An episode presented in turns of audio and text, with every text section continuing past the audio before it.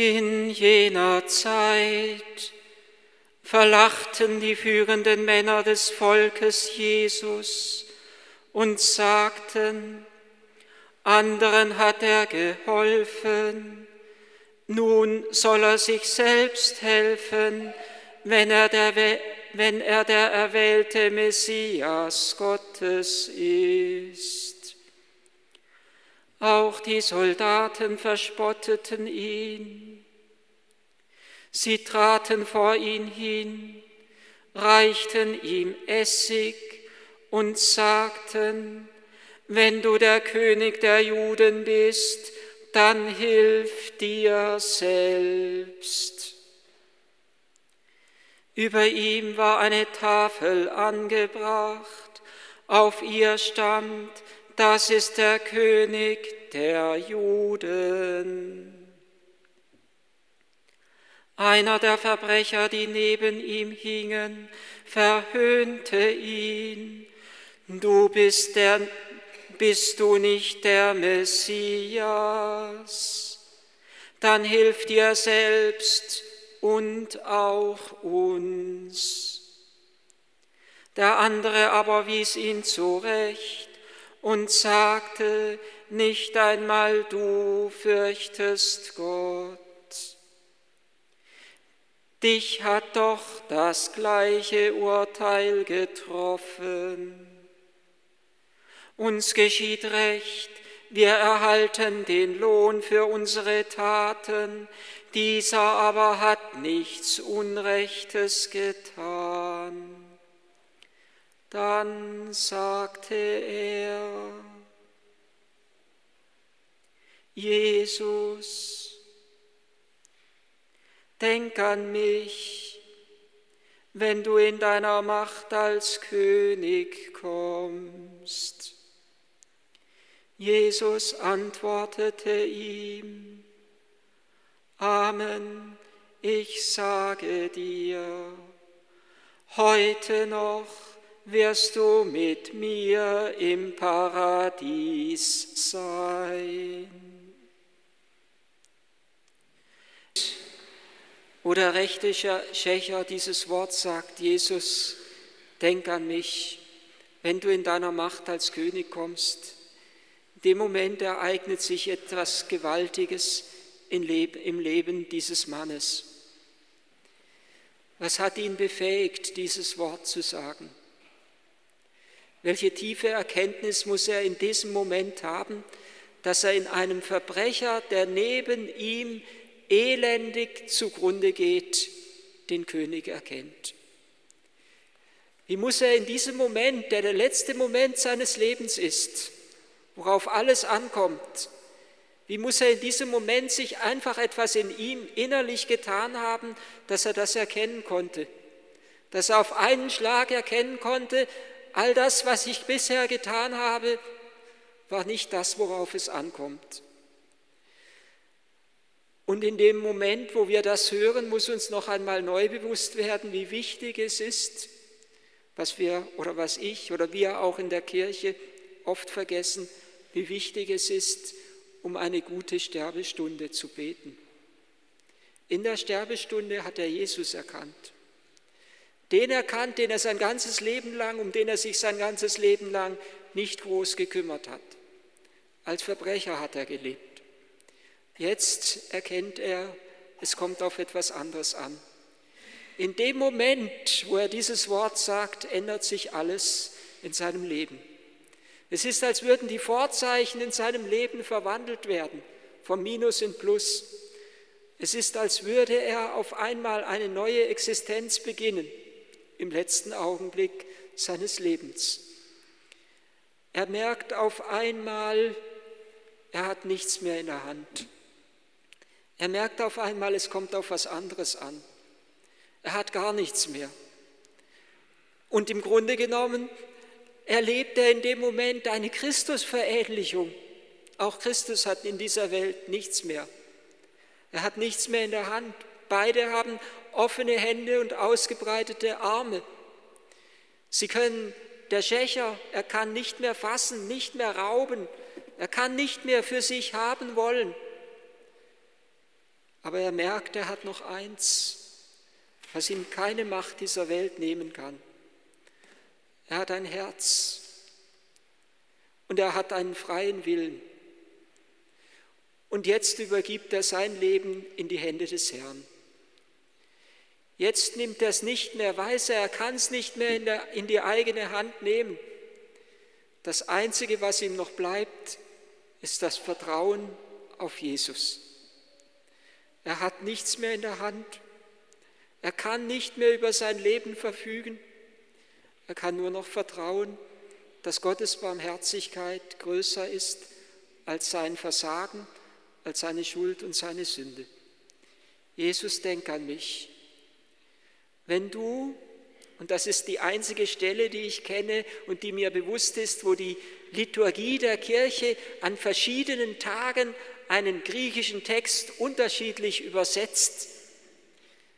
Am Palmsonntag haben wir die gleiche Stelle gehört und dort übersetzt die Kirche an dieser Stelle, Jesus, denk an mich, wenn du in dein Reich kommst. Und heute am Christkonigssonntag übersetzt sie, Jesus, denk an mich, wenn du in deiner Macht als König kommst. Beide Übersetzungsvarianten haben ihre Berechtigung.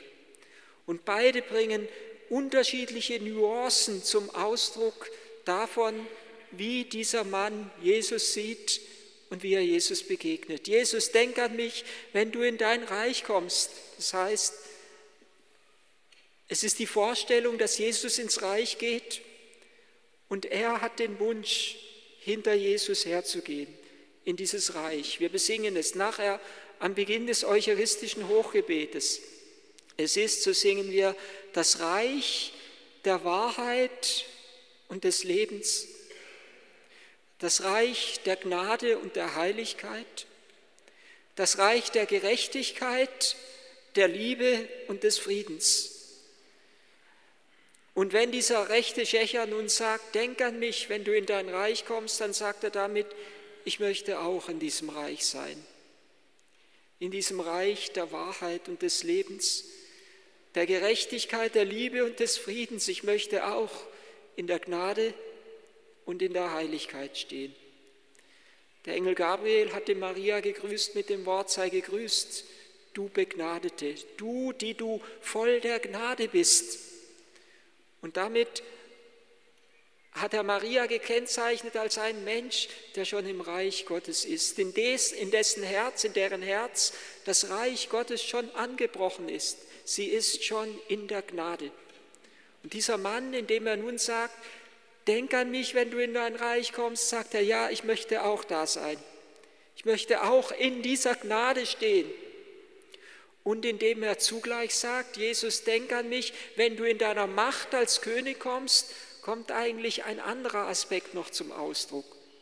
Da kommt dieses tiefe Bewusstsein zum Ausdruck, dass Jesus die Herrschaft übernimmt und dass er wiederkommen wird in Herrlichkeit. Denk an mich, wenn du gleichsam wiederkommst in Herrlichkeit, wenn du in deiner Macht als König kommst. Und das heißt auch mein Reich, mein Leben. Jeder Mensch ist ja wie so ein kleines Königreich für sich. Auch mein Reich soll für dich geöffnet sein. Wenn du kommst, dann möchte ich für dich da sein. Ich möchte nicht nur bei dir in deiner Herrlichkeit sein, sondern ich möchte, dass deine Herrlichkeit auch mich und mein Leben und mein ganzes Dasein erfüllt. Und in diesen beiden Aspekten, die in diesen unterschiedlichen Übersetzungen zum Ausdruck kommen, kommt zum Ausdruck, was das Paradies ist. Jesus sagt ja dann heute noch, wirst du mit mir im Paradies sein. Das Paradies ist diese gegenseitige Einwohnung des Menschen in Gott und Gottes im Menschen.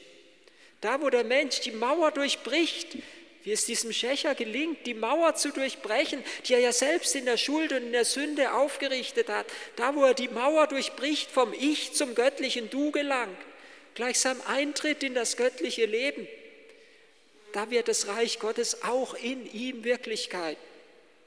Da beginnt für ihn ein neues Leben Wirklichkeit zu werden dem rechten Schächer und seinem Wort, Jesus, denk an mich, steht im heutigen Evangelium ein anderes Wort gegenüber, das wir ebenso dreimal, geradezu dreimal gehört haben und das wie so ein Gegenkonzept ist zu dem, was der rechte Schächer bittet. Dreimal zuerst sagen es die führenden Männer zu Jesus. Sie sagen zu ihm, er soll sich selbst helfen.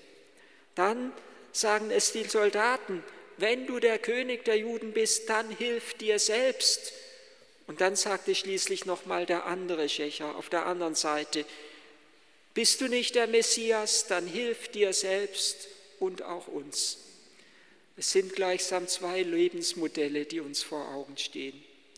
Der selbstherrliche, selbstgerechte Mensch, der meint, Gott nicht zu brauchen. Hilf dir selbst, kümmere dich nicht um einen anderen, kümmere dich nicht um deinen Gott, kümmere dich nicht um die Liebe, kümmere dich um dich selbst, hilf dir selbst. Der selbstherrliche Mensch, der autonome Mensch, im griechischen autonomos ist sich selbst Gesetz. Er braucht nichts anderes. Er ist in sich selbst gefangen. Und ihm gegenüber steht der theonome Mensch. Theonomos, Gott ist ihm Gesetz geworden. Derjenige, der in den Spuren der Nachfolge Christi wandelt. Und indem er das sagt, Jesus, denk an mich, und indem er öffnet er, der Schächer, sein Leben für Gottes Barmherzigkeit. Wir stehen am Ende des Jahres der göttlichen Barmherzigkeit. Die Pforte der Barmherzigkeit in Rom wird, ich glaube, heute wieder geschlossen. Jedenfalls endet heute das Jahr der Barmherzigkeit. Aber die Pforten unseres Herzens sollen offen stehen. Dass Gottes Barmherzigkeit dort in unserem Herzen, dass sein Reich in uns anbrechen kann. Wir beten es ja täglich mehrmals im Vater unser. Dein Reich komme. Und wenn ich das bete, und wenn ich das bewusst bete, dann verändert sich etwas in meinem Leben. Dann öffne ich die Pforten meines Herzens für Gottes Reich. Und dann bricht es an in mir, dieses Reich der Gerechtigkeit, der Liebe und des Friedens, der Gnade und der Heiligkeit. Von jedem Getauften sollte man sagen können, was der Engel von Maria gesagt hat. Du bist voll der Gnade. Du bist voll der Herrlichkeit des Himmels. Das Christkönigsfest hat etwas viel, viel Tieferes mit unserer Welt zu tun, als wir es auf den ersten Anblick meinen und ahnen. Das Christkönigsfest hat die Kraft, die Welt zu erneuern und zu verwandeln, wenn wir ihm nur Raum geben in unserem Leben und in unserer Welt.